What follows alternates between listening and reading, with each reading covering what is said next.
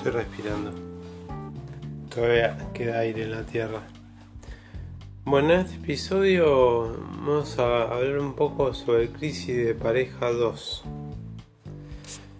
¿Qué pasa cuando empieza a haber problemas de territorio y resulta que vos andate para acá, vos andate para allá, vos no estás ayudando a los chicos que tienen que estudiar la teletarea?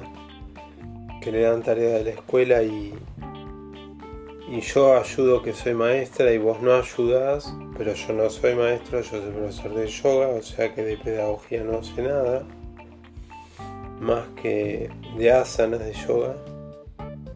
Entonces, ¿cómo puedo explicar a mi mujer que yo no sé de pedagogía? Entonces, eh, la pregunta es cómo se sale de las crisis de pareja en esta época de cuarentena donde hay muchos divorcios. Muchas parejas se separan, eh, se ponen a prueba realmente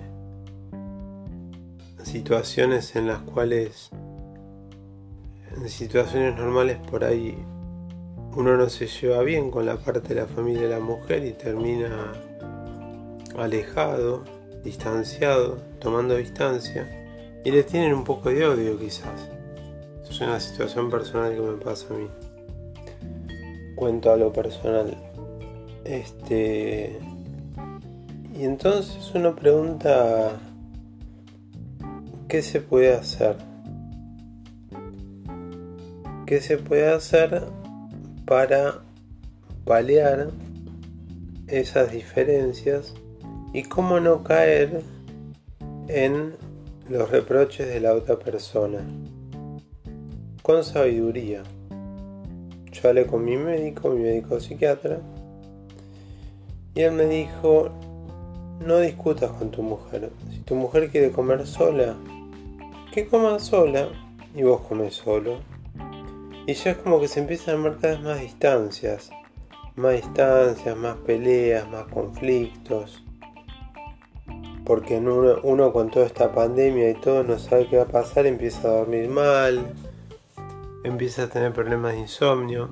Les recomiendo, como comenté en otros episodios, para dormir, tinta de valeriana, pero siempre consultando al médico antes si toma medicación. Es muy buena y es muy relajante. Yo ayer cambié y volví a la pasiflora pasionaria haciendo un té y no me sirvió. Por eso hoy me desperté con los pájaros volados. Que digamos, ¿no? Por decirlo en criollo. Pájaros volados significa que me desperté como un poco alterado para los que me escuchan de otros países. Entonces tuve que tomar gotitas en el día de la valeriana, de la tinta valeriana.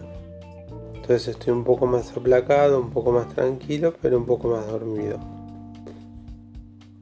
Entonces la pregunta es, ¿qué se puede hacer en esta situación? En forma de sabiduría de un profesor de yoga, que si bien entra en conflictos y todo con su pareja, sabe salir.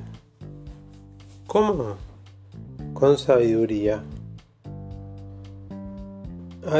Esta pandemia dicen que viene para uno o dos años mínimo. O sea que nos va a cambiar la vida para siempre. Hay películas referidas a esto, que las pueden ver que están buenas. Una se llama Epidemia y la otra Virus, creo, que las dan por Netflix. Y están buenas para verlas. Yo miré un ratito, después era muy larga, duraba como dos horas, pero está buenísima. Ya es un caso extremo porque ves a los tipos que tienen una escafandra hiper aislados como si fuera el hipercontagio y hay distintos grados de contagio y distintas salas de peligro. Pero está muy buena. Yo después la voy a seguir mirando. una cosa muy importante, no engancharse en lo que te dice tu pareja. No, porque vos esto, porque vos lo otro. Bueno, está bien, tienes razón. ¿Cómo que tengo razón? Porque yo esto, porque yo lo otro. Está bien, listo tenés razón. Tenés toda la razón del mundo. Entonces, como yo de, novio hace 96, en el año 96, me casé en el 2003 y en el año 2020 ya estamos para el carajo. Entonces, ¿cómo se puede paliar esta situación de cuarentena en la cual eh, empieza una lucha de territorios, ¿no? No, yo me quedo acá, yo me quedo allá, vos te quedas todo el día encerrado y no ayudas a los chicos. Pero yo antes hacía otras cosas que ahora con la pandemia no las puedo hacer.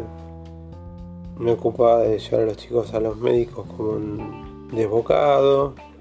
Eh, me ocupaba de ayudar en las tareas de la casa. Y ahora como está ella las hace ella, mi esposa. Entonces, este, ¿cómo salir de esta situación sin crear cada vez más conflicto? Con sabiduría, con inteligencia, no contestando, teniendo espacios propios, teniendo tiempos propios. Y si a la otra persona no le gusta, es un problema de la otra persona. Bueno, hago este episodio cortito y después la seguimos en episodio 3.